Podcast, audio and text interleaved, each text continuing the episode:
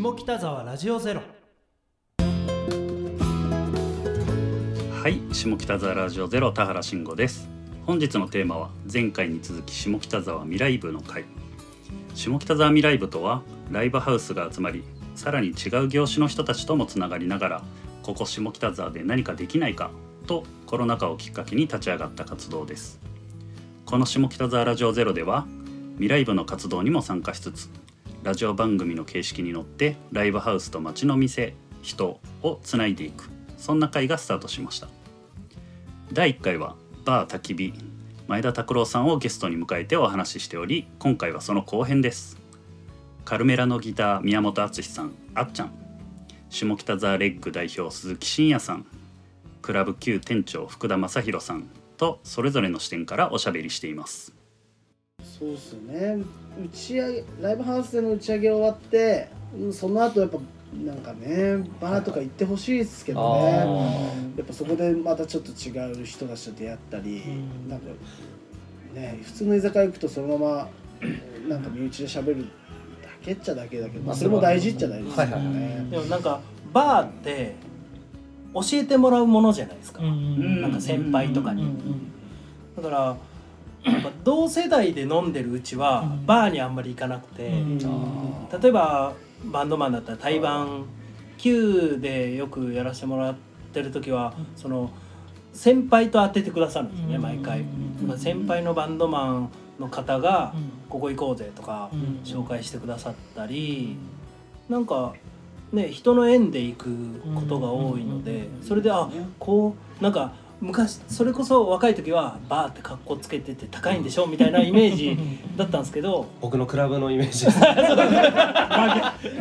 まさにそういう先入観で行ってみると、ね、あこういう飲み方なんだっていうのを教わって、そしたら気軽に行けるようになったりとか、いっぺん行かないと仲良くなれなかったりもするんですけど、実はねバー自体はそんなこともないんですけど、やっぱり入る側はちょっとねこうライブハウスもきっとライブハウスに来たことない人は最初はすごいハードルが高い、怖い人たちがいっぱいいるんじゃないかとか思われてるところあるじゃないですか。今なんか本当にそんなことないじゃないですか、もう本当にね僕らのお客さん特になんですけど、うん。そのもっしもしないし、こう譲り合いですごいこう背が低い方がいらっしゃったらちょっと先前どうぞとか言ってくれたりとかするような人たちがすごい多いのでなんか昔よりも変わってきてるんだろうなっていうその勝手な昔のイメージがこびりついてて残ってるんですけど、うん。そんなのはもうとっくになくなってて、うん。もっとすごい健全なところになってて、でそこでどんどん交流が行われていって、でお客さん同士がすごい仲良かったりとか、それももうバーって本当にカウンターで仲良くなったりするのとすごい近いなと思ってて、ね、だから交流する関係ってすごい似てると思うので、うん。ライブハウスとバーも。もっとでもなんかもっとこう親密って言い方ですけど、まあ、ライブハウスよりもちょっと少ない人数だし、カウンターとかともうちょっと隣でうん。話せたりするじゃないですか。で多分マスターとかがうん。カウンターのこことここをこうつなげてくださってね話し合うだろうなみたいなのとかちょっとつなげたりとか。火をこうね燃える火をくべてくれるそうそうそう。いたやってる人いたここ燃えてないそうそうなんですよ。行きましょう今度一緒に。キャンプ行きましょう。ぜひはいはいはい。ぜひ。いやでもなんかそのそうなんですよね。やっぱ敷居が高いっていうのがまず多分あるのは大前提としてでさっき言ったようになんかその僕イギリス行ってた時にすごいお手軽に僕クラブに入れてたって言ったじゃないですか、うんあの時ってパブの地下が言ったらそのブースのスペースだったり、まあ普通のクラブとかでも何でもない日の平日に入ろうとすると入場料5ポンドとかだったんですよ。で500円とかで。うん。だからもうなんて言うんだろう音楽を聴きに行くっていうよりは大音量の箱に飲みに行くみたいな感覚だったんですよね。でも日本のライブハウスって結構も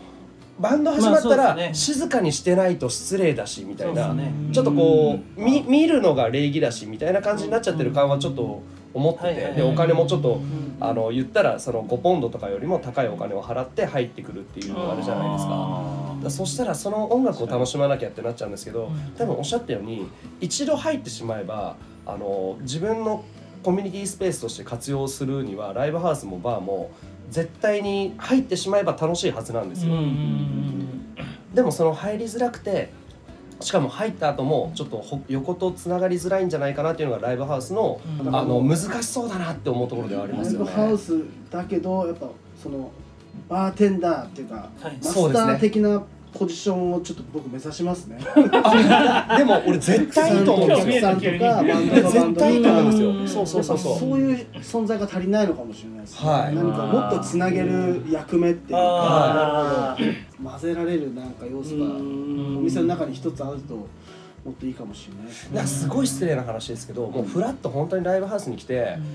まあ、なんだ今日のバンドダセえなとかってみんな言えてもちょっとそれはそれでうんバンドにもいい刺激だと思うんですよね。なんかなんて言うんだろう。確かに、はい。そうですね。それでお客さんもいやこここはこうみたいなっていう人も出てくるかもしれないですしねいる人が喋ったりとかはいはいはいしてはいはい。とかでもいいですね。ポジティブもありますよねそれはもちろんんです。いやいいからお前ら来いよ今下北いない、もありますよね、うん絶対。入ってみてめっちゃいいんだけど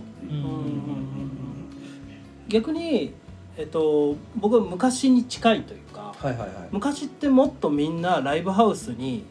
あのフラッと入ってたと思うんですよ。あのクラブっていうものがなかった時代っていうか、僕もある種想像でしかないんですけど、はいはい。それこそ漫画だったりとか、当時のあの諸先輩方の自伝の本とかを読んだりとかして、昔のライブハウスのあり方っていうのをこうよ見たりした時はやっぱりこういろんな人が出入りしてて、ん。こう言ったら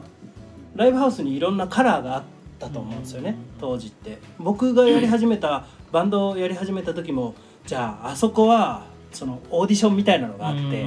ちょっと敷居が高いライブハウスだぞとか、うんいろいろあったと思うんですけど、今あんまそういう話聞かないんですけど、そのきっとそれぞれのライブハウスのカラーとか、ここに行ったら面白いバンドに会えるとか、ここは面白いバンドが毎回出てるから、あそこちょっとフラッと毎週見に行ってみようとか、そういうお客さんがいっぱいいたと思うんですよ。はいはいはいはい。それがどんどんなんかこうフラットになっていい意味でフラットになってるし、あのカラーがなくなっていってるという意味では、まあある種つまらなくなっていってるのかもしれないですけど、でもだからそれによってこう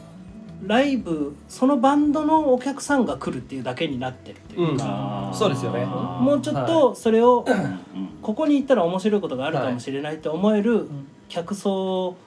をどうやって増やすかっていうことにしたらまた変わるかもってことですよね。なんかそのバー的な感じで。ありがとうございます。もうなんかもういやわかんない全部まとめていただいて。